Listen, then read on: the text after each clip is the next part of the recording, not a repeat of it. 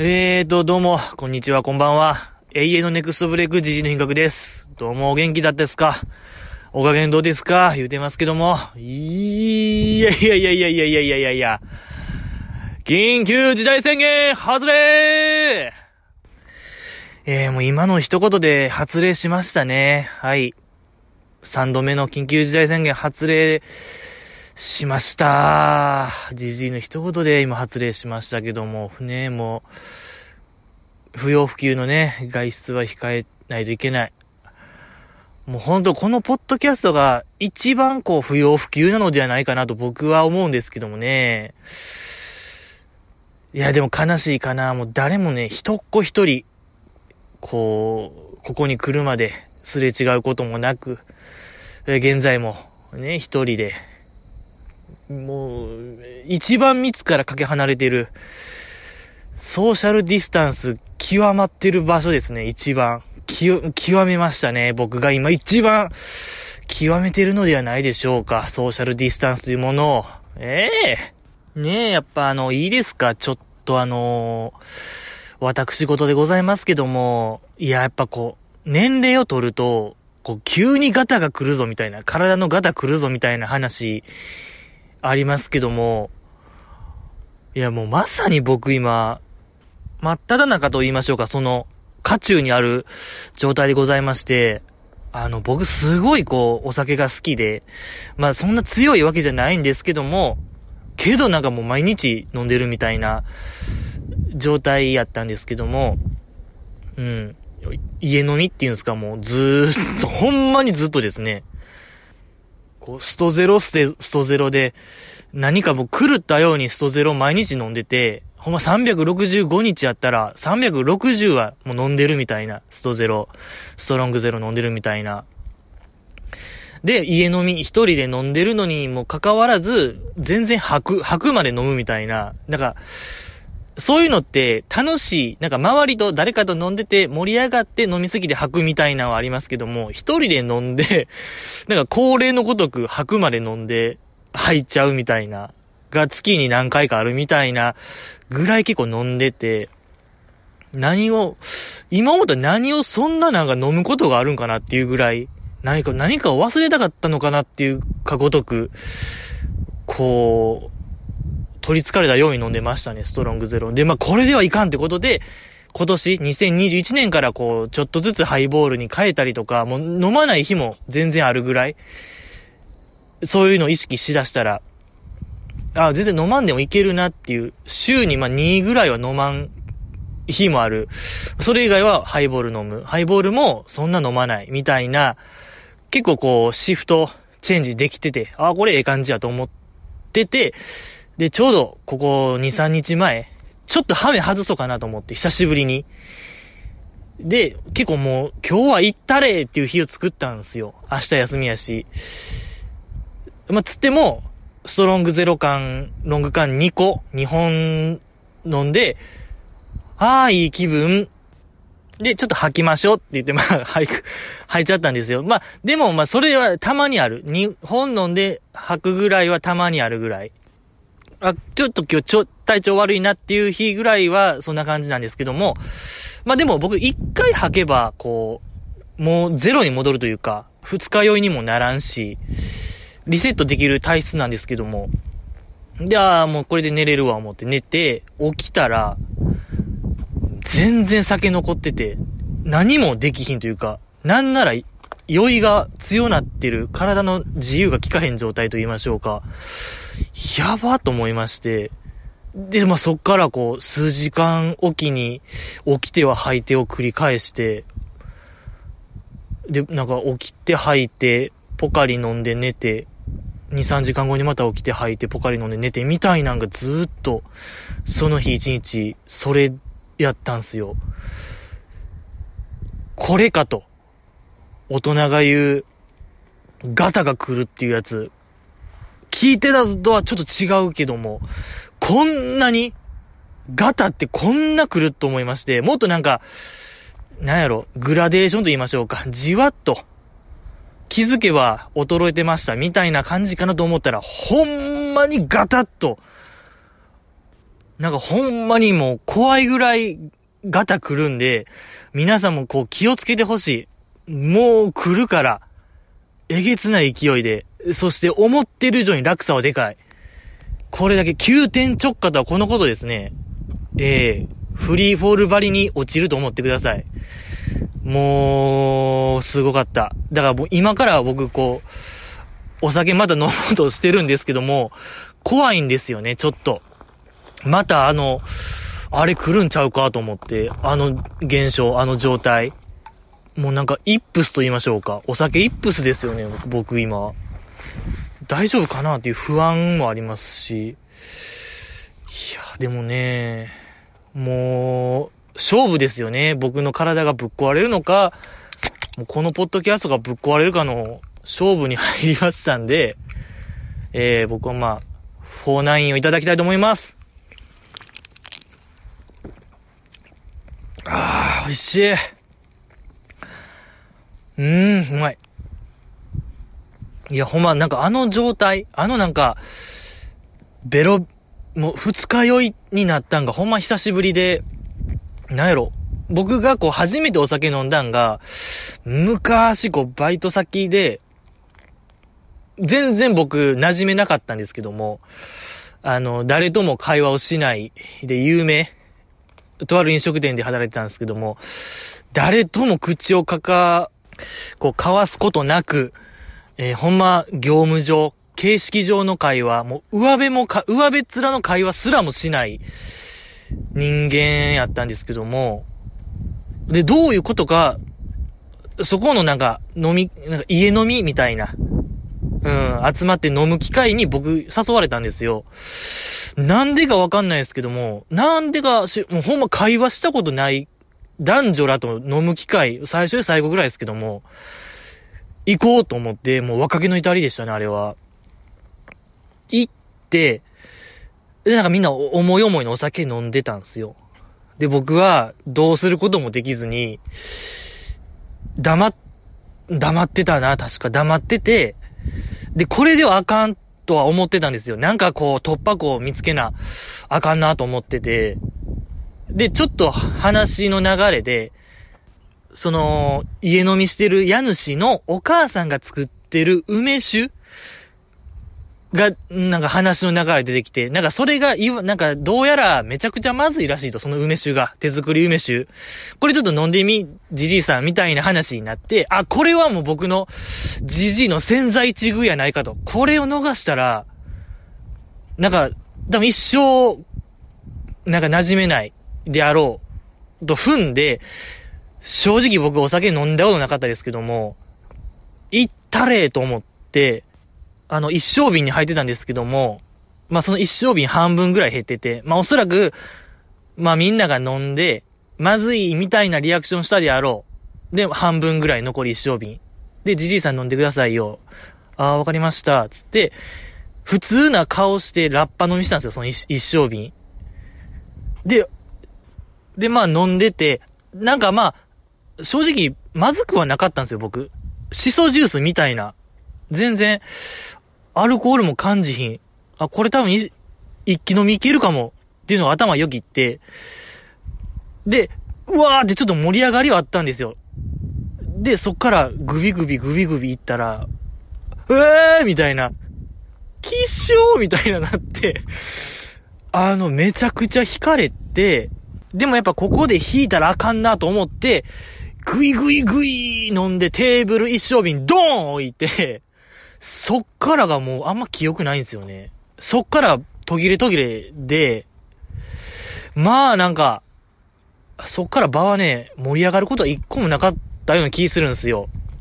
で、もうとにかくハイになってそこで僕が、あかんスイッチ全押しみたいななって、で、わあこれ、なんか場を盛り上げなあかんという意識が芽生えて、今思ったらね、何がおもろいかわかんないですけども、こうテーブルがあって、お皿とかいっぱい、コップとかあって、僕がこう腕ガーン置いて、水平に置いて、こう、何、ブルドーザーのごとく、こう あの、腕をテーブル端まで行ったら、あのー、まあ、何皿とか、ジュースとか入ってるコップは、床に落ちるわけで、それやったらおもろいかな思って、ガーンやってブルドーザーのごとく、ウェーイみたいなんで、ズズズズズい端までやって、皿落とすみたいな 何がおもろいのかは、やっぱ今もわからないですし、どっからどう見ても面白くない ことを、一人ではしゃいでやっ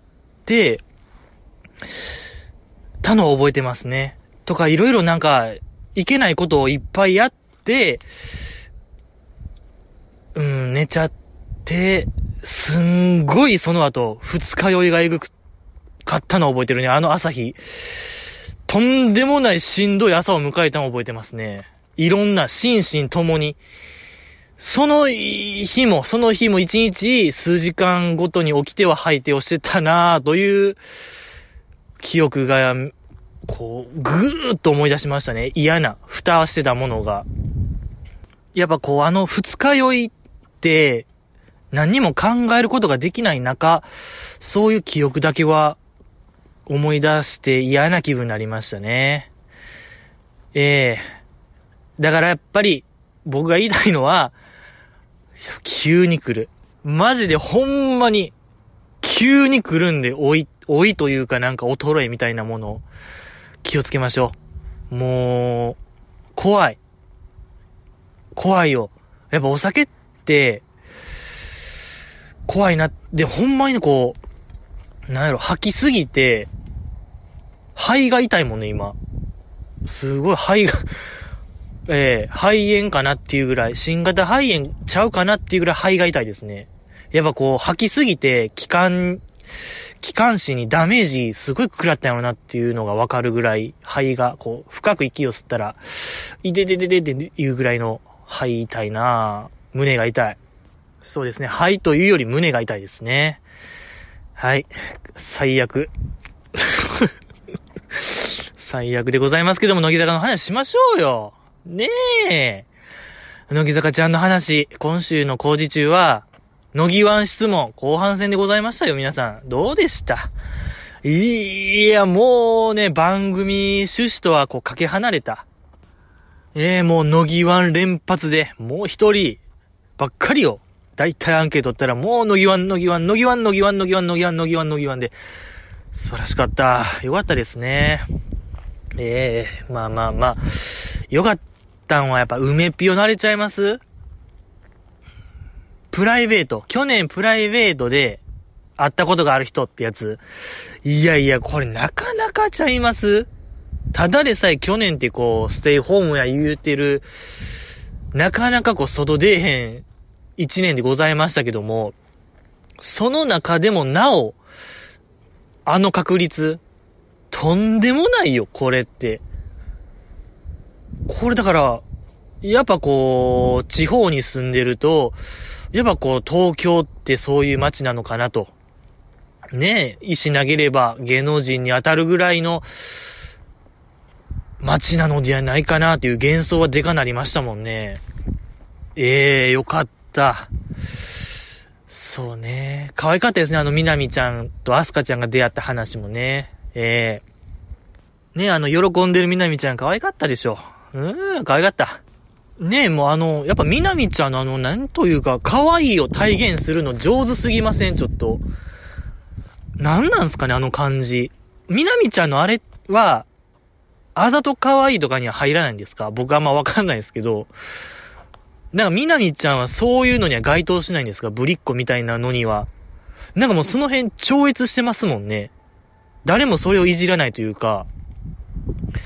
だあの、あの人は、また何か新しい形容詞みたいなの考えないといけないでしょ、みんなで。みなみちゃんのあれは。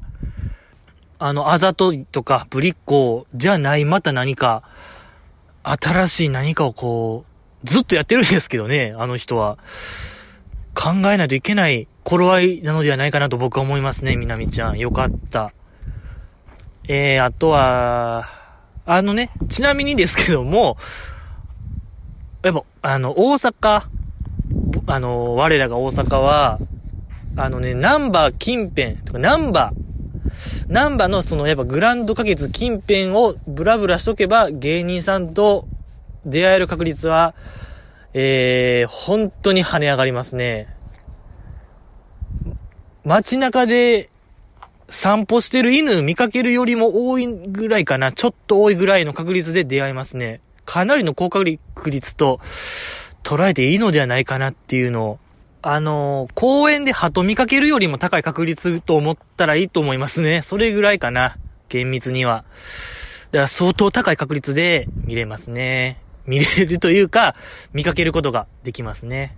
僕もあの、以前、まあそのナンバー、グランド花月近辺で、ちょっとスマホいじってたんですよ、棒立ちで。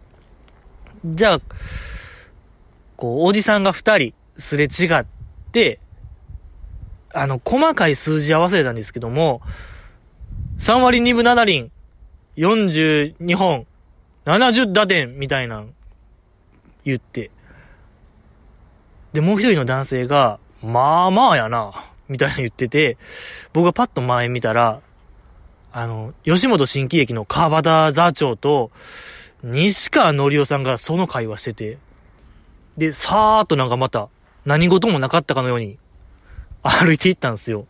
これ何なんですか？今でも謎なんですけども、なんかバッターの成績言って、川端さんが、で、西川のりおさんが、まあまあやな、言うて、何事もなかったかのように、二人は歩いていったんですけども、やっぱこう、怖い、怖いな、あれ。ちょっと怖いな。なんか、たまに思い返して、怖っと思いましたね。ええー、何の話？ああ、だからそうね。東京ではアイドルがいっぱいいるかもしれないですけども、南蛮にはやっぱそう芸人さんがね、いっぱいおるんでね、こう、コロナが落ち着いたらまた見てほしいよ。その南波近辺。ブラブラしてほしい。ほんまにすごい、いますね、あの辺は芸人さんが。やっぱり、劇場いっぱいあるから。ええー、乃木坂ちゃんでしたけどもね。えー、あの、あれね。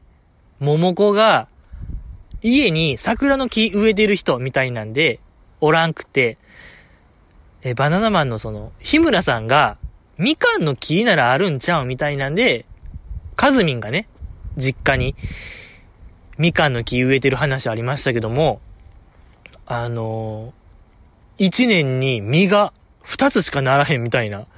で、そのみかんがすこぶるうまいみたいな話しましたけども、食べてみたいでしょ。これは、いや、世の中にはこう価値がつけられないものみたいなありますけども、それに該当するでしょ。カズミンのみかんって、一年に2個しかならないんですから、いや、これはもう市場には出回らない。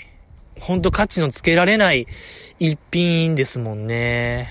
えー、お取り寄せしたいですね。お取り寄せしたいよ。えー、セイミヤさんのね、トマトじゃないですけども。ぜひ、いや、だって、なんか、一番うまいって言ってたでしょ、カズミ。早口でそれも言ってたんで、これ信憑性増すんですよ。やっぱカズミンの早口は、ほんまの証なんで、いや食べ、品種だけでも知りたいね、僕は。ああ、どのみかんの品種なのか、知りたいなと思いますけどもね。知ってたらね、ご一報ください、皆さん。何でもいいよ。予想でもいいしね。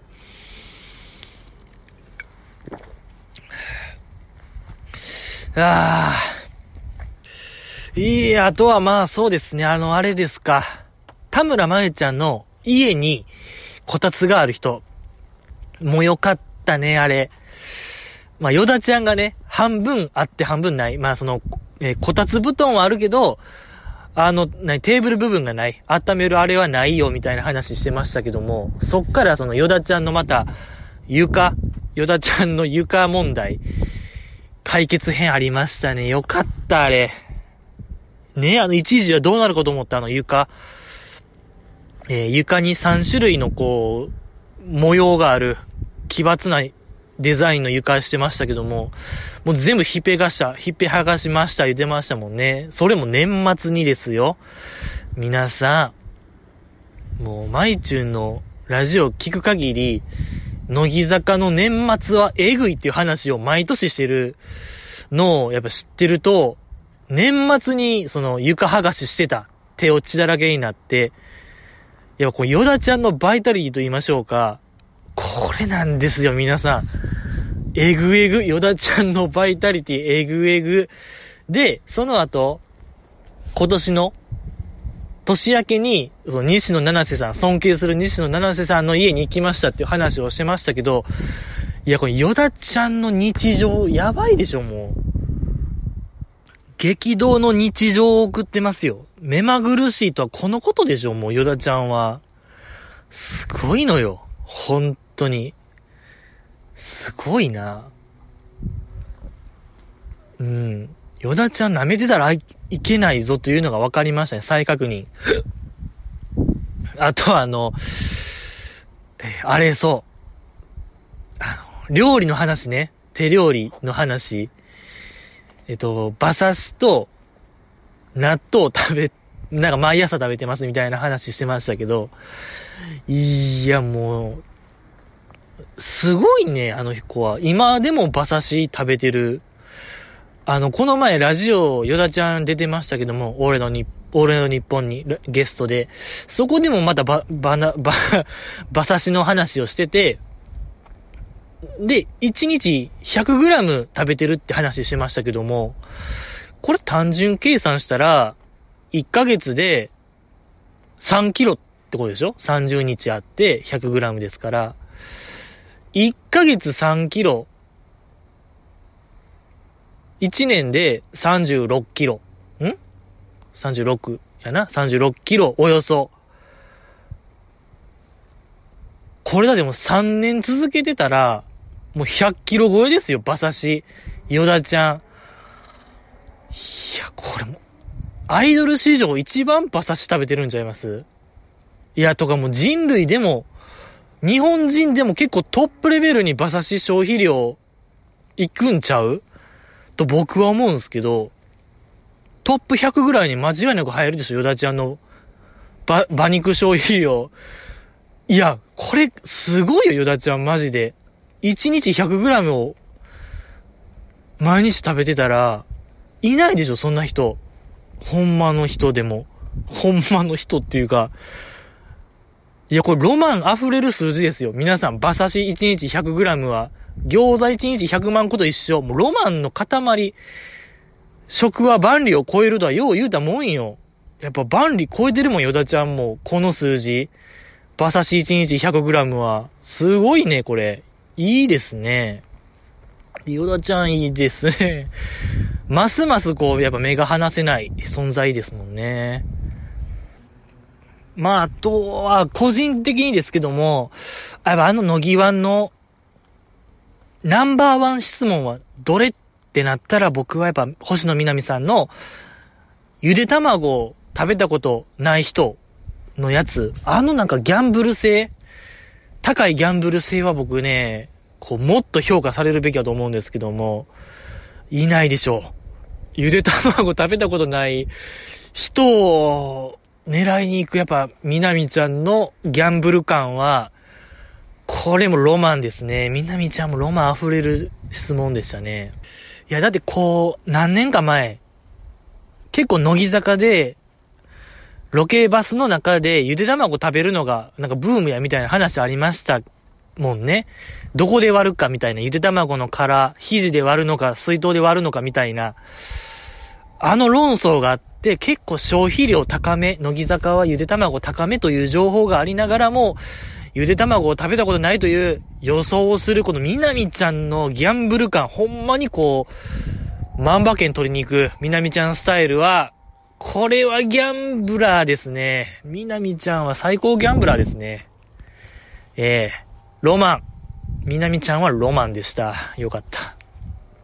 で、まあその後、卵かけご飯食べたことない人で、久保ちゃんがね、あげてましたけども、正直僕もね、食べたことないんですよね、卵かけご飯。確かにね、言ってた、久保ちゃんも、概念がないと。生卵を食べる概念が私にはないって言ってましたけども、僕もその通りですよね。ようわからんかいですかあれ。卵かけご飯、うまいうまい食うてる人間。ええー、いや、まあ、好きな人はいっぱいいますけどもね。ほんまかいなって思いますけどね。とか、なんでも卵トロトロが一番うまいみたいなになってません？世の中の風潮。オムライスとか、最後包丁で卵スー切ってなんかトロトロでっせーみたいなやつ。うまいんかい、あれ。あれ、いや、ほんまに、もう、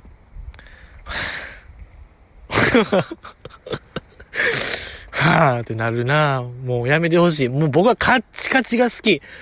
ほんまにもうカッチカチ、もうゾックゾクするやろの、あれよ。あの方程式よ。ゾクゾクするでしょ、やっぱカチカチの方が。卵焼きも筋肉も全部。うん、いいのよ。素晴らしい。やっぱカチカチ。全部カチカチ。一択。あと、まあ、あのー、何でしたっけあの、マッチュンのなんかブリ大根の話も良かったですね。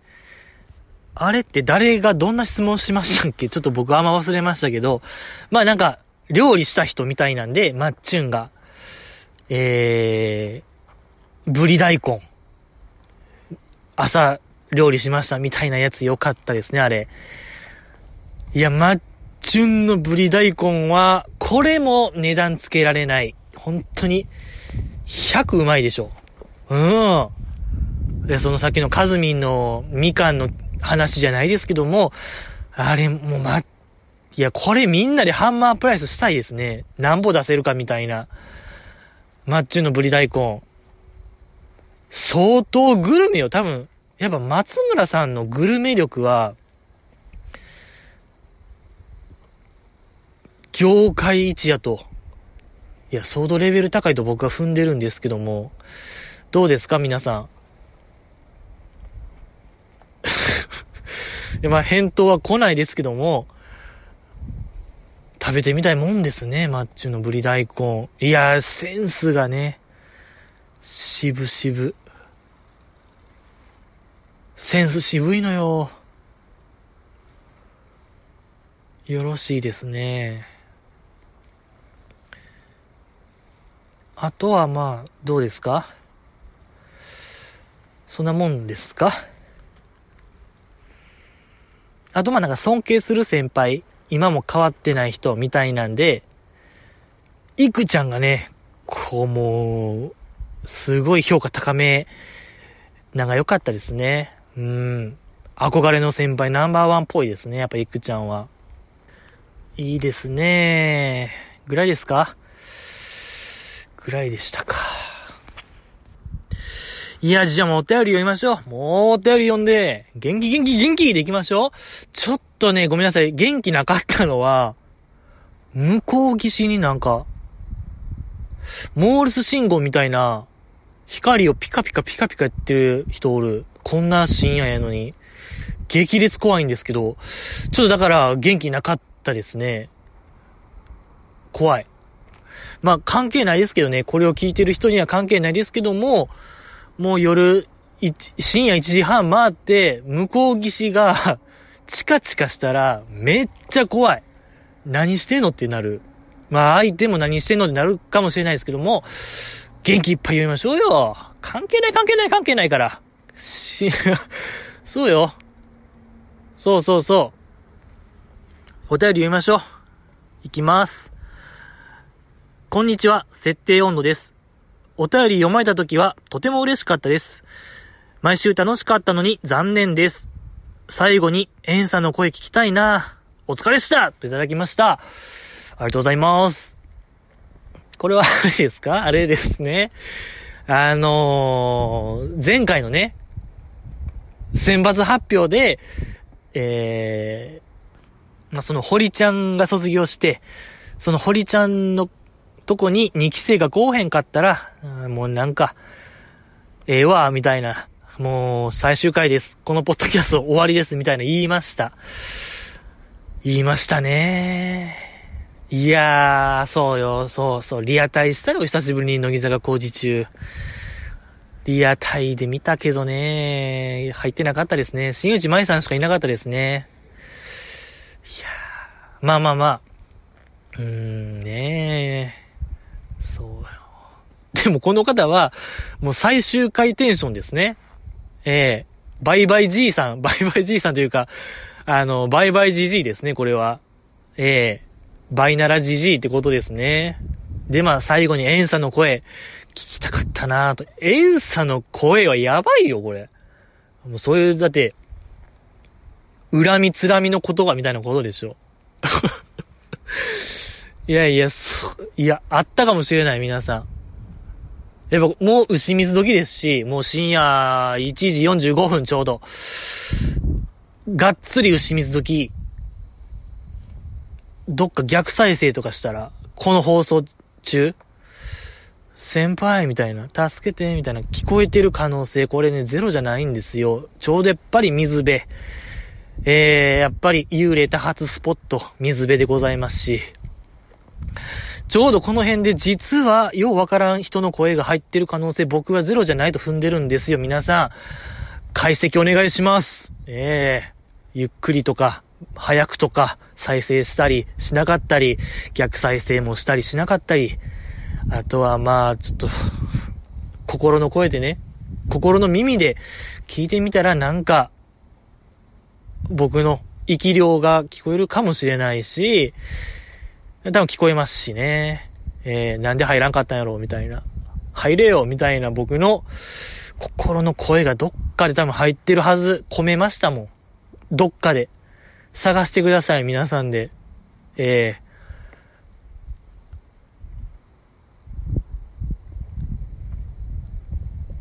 ー、もう限界ですね。やっぱり、もう限界でございますけども。いや、もう、エンサの声は、僕は出さないです。皆さんで感じ取ってください。はい、これはもうスピリチュアルポッドキャストなんで、皆さん、心を解放してください。チャクラ解放みんな。へそ、へそに意識持っていってみんな。へそに手を当てて、早く。で、チャクラ解放って、みんな。第三の目、海岸ってみんなはっきり大きい声で言って、早く。せーの。第三の目、海岸チャクラ解放こういうことですよ。皆さんやっぱ2期生が入らないとじじいはこうなっちゃう。いや、まあ関係ないですけどもね。やっぱちょっとダメですね。今日はなんか調子が良くないですね。まあまあまあ、こんな日もありますよね。やっぱり、こんな日もあります。しょうがない。いや、にしてもなんかあの先発発表結構淡白気味でしたよね。なんかいつもやったら、ドゥンドゥンドゥンドゥンドゥンドゥンドゥンドゥンみたいな、なんかテンション上がる感じとともに、あのガチャガチャが、あの、ソシャゲのガチャ演出じゃないですけども、ちょっと凝った演出で発表しますけども、なんか今回はね、もう早い早い早い早いみたいな、あっさり、わ、もう3列目終わったみたいな。わ、早い早い早い早い。あ、もう2列目終わっちゃった。1列目、遠作じゃん。あざーすみたいな感じでしたけども、ね、やっぱり、初選抜の早川さんとかありながら、結構早く、淡白。ね、ひな島とかもありながら、久しぶりの選抜とか、ね、いつもやったらこう、意気込みみたいな喋るパートあるんですけども、あっさりパートでしたね。でね、まあ、この設定温度さんはね、もう、結構かき乱した方ですからね、お世話になりましたよ、ほんと。お疲れしたってことですね。ええー疲れしたですね。もう最終回テンションですよ、この方は。ええ僕も最終回テンションで、お疲れしたですね。ええ次、読まさせていただいたと思います。えー、選抜発表後の北野ひな子さんのブログは、とても思いのこもった感情を揺さぶられる内容でした。結果は変わらないにせよ、未来の力になると信じることができる強い光を放つ重たい言葉が詰まっていました。じじいさんにも心境の変化があるに違いないと思います。諦めない勇気が溢れることを切に希望いたしますいただきました。ありがとうございます。ね、やっぱりこれはあの、放送終了後にね、北野日な子さんがもう速攻でブログ上げてましたけどもね、かなりこう、かなり重かったような印象を僕は抱いたんですけども、えー、どうでした？いや、なんかね、ちょっとなかなかでしたけどね。いやいやまあ、この方は諦めない勇気を持ってくれと言ってくれたんですけども、ちょっと僕としてはこう、やっぱ、言葉注文はやっぱ責任がね、あるものでございまして、やっぱ言った言葉は引っ込めない。それはやっぱね、もう、筋が、筋通させてください。じじいを男にさせてください。おなしゃすってことですね。これは、こればっかりは本当に、いやーもう大丈夫かなっていう心配ばっかりですね。やっぱもう北野さんは。うん、まあまあまあ。どうにかね、なんか、納得のいく結果に行ってほしいなと思うんですけどね。うーん。ねえ、やっぱこのポッドキャストももう終わりでございますし、うん、まあ150回いけなかったですね。150回記念したんですけども、ちょっと いかなかった。うん。いや、まあ、このポッドキャスト的にはもう、なんか第2章と言いますか、シーズン2みたいな気持ちでね、やってきまして、この1年、小松さんが、こう、無事ね、社会と向き合うことができて、僕としてはこのポッドキャストシーズン2という気持ちで、まあ1年間、およそやらさせていただきまして、えー、まあ、なんかね、まあまあまあ、力不足でありますだけども、なんとかこう、やりきることができたかなと思いますし、ええー、まあ、セカンドシーズン終わりですね、このポッドキャスト。はい。来週からは、あの、ファイナルシーズン、シーズンファイナルが始まるんで、ええー、続行ですね。やっぱ装いも新たにね、次週からは、なんと言いましょうか、やっぱり、こう、やっぱきつい時こそ応援するべきではないかなと思いますね、アイドルが。しんどい時こそ、なぜそこでこう、僕らが見放すことをしようとしたのか、なぜやめようとしたのか、それがやっぱ良くないよ。なんかそこで、やめます、おたそつしますみたいなのはちょっと、雑魚いか。弱虫ですね。やっぱそれは。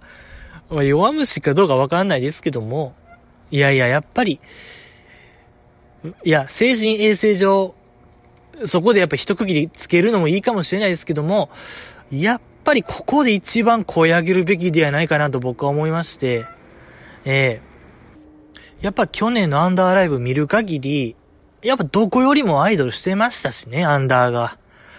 ええー、それは応援しないと、やっぱアンダーこそ、乃木坂であるみたいなんを、もうちょっとね、言っていけばいいのではないかなと思いますね。やっぱりザキ、山崎さんがね、やっぱ山崎さんが選抜入らないっていうのが戦後最大のミステリーでございますし、えー、知名度だけで言ったら間違いなくもう、副陣入り間違いなしなんですけども、なぜかこう入れない、入らない、もう入らない と思いますね。なんか、意志があって辞退してるのではないかなっていうのを懸念するぐらいなんか、謎。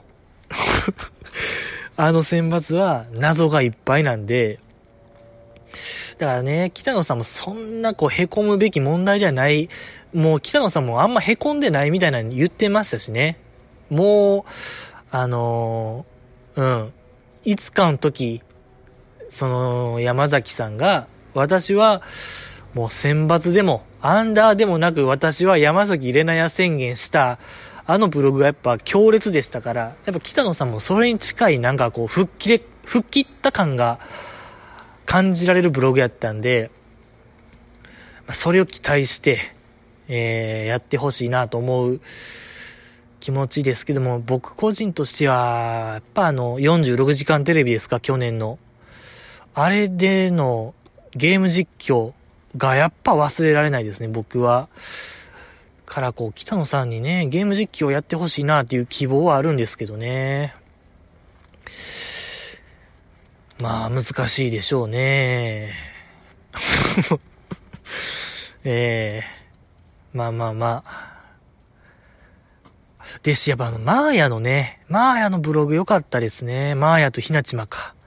あの二人のなんか、ちょっとした、あのブログでのラリーみたいなのは良かったですね。うん。あの、確かマーヤが、一期生で入らんかった私だけやったと、選抜に。情けないみたいな書いてて。でも、あの、ひなちまおめでとうみたいなん送って、あのー、マーヤが、ひなちまがね、マーヤがいの一番に祝ってくれたと。あのエールの交換みたいなのは良かったですね。うん、素晴らしかったなとか、あと、やっぱ、架橋さんもなんか良かった、いいブログでしたね。うん、選抜落ちて、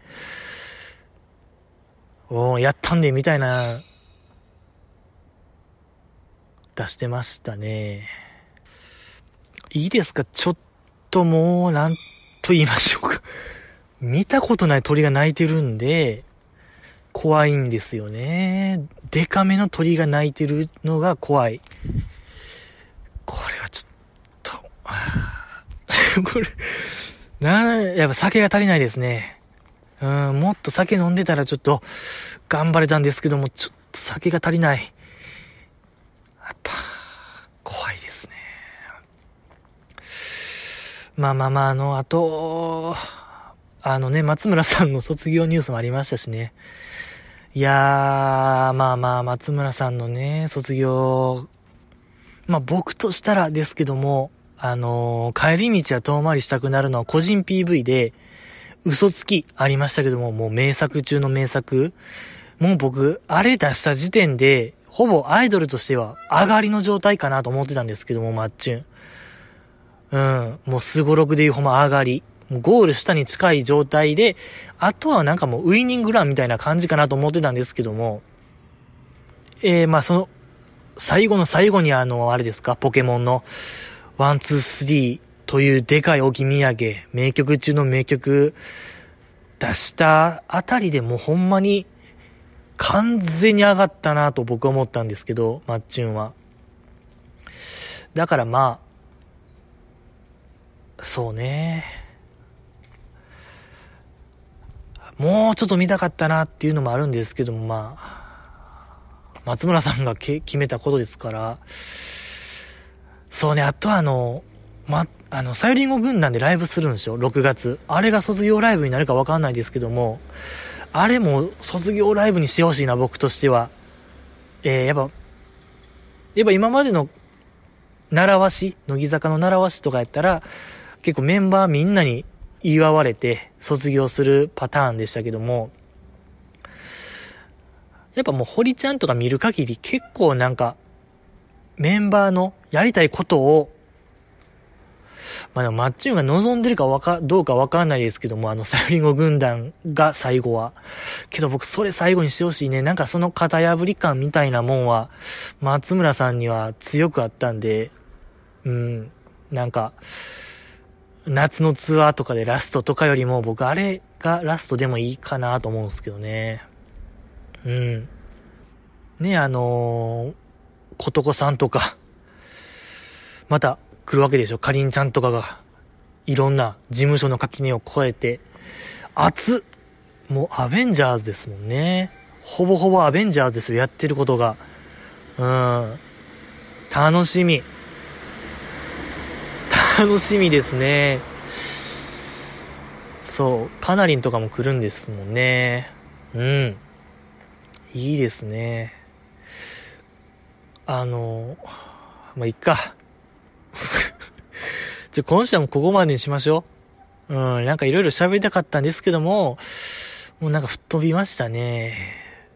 まあ、なんかわかるでしょ。じじいが途中からこそこそ話になってる、と言いましょうか。えー、まあ、いろいろなんか、なんかやっぱね、お酒がなかったら、なんか、怖いですね。この河川敷ってやっぱり深夜。なんか人の声に聞こえるんすよね。なんか幻聴やと思うんすけど、多分そういう鳥がおると思うんすけど、人のなんか笑い声みたいなのがずっと聞こえて気味悪なるんすよね。お酒なかったら。課題ですね。なんかこう、お酒の量と、この自分の恐怖心みたいなもんの葛藤でございますけども、まあまあまあまあまあ、ええ あんま今回はね、乃木坂成分少なめでございましたけども、あ、あとそう、乃木曜日とかの話したかったんですよ、僕。実はちょこちょこチェックしてて、乃木曜日。あの、北川ちゃん個人の回見ました、皆さん。いつでしたっけあれ？今月、4月の初めとか3月下旬とかだと思うんですけど、久しぶりに北川ちゃん見たら、めちゃくちゃ喋るの早くなってましたもんね。なんか今までやっぱ北川ちゃんってこう、ゆったり、ひたすらゆったり喋る子かなと思ってたんですけども、こう久しぶりに見たらすっごい早口、1.8倍速ぐらいになってましたもんね、あれ、投射費。投射費1.8倍速の北川ちゃん良かったですね。なんかハキハキしてるというか、えらい快活になったなっていう印象を持ちましたね。あとあのー、ヤクボちゃんがなんかめちゃくちゃ可愛くなってましたね。3人で乃木曜日やってたやつ、あの、えっと、松尾美優ちゃんと柴田優奈ちゃんとヤクボ、ヤクボさんのやつ3人でやってて、ヤクボちゃんがえらい垢抜けてましたね。どえらい進化遂げてましたよ、皆さん。あれも、2段階進化と言いましょうか。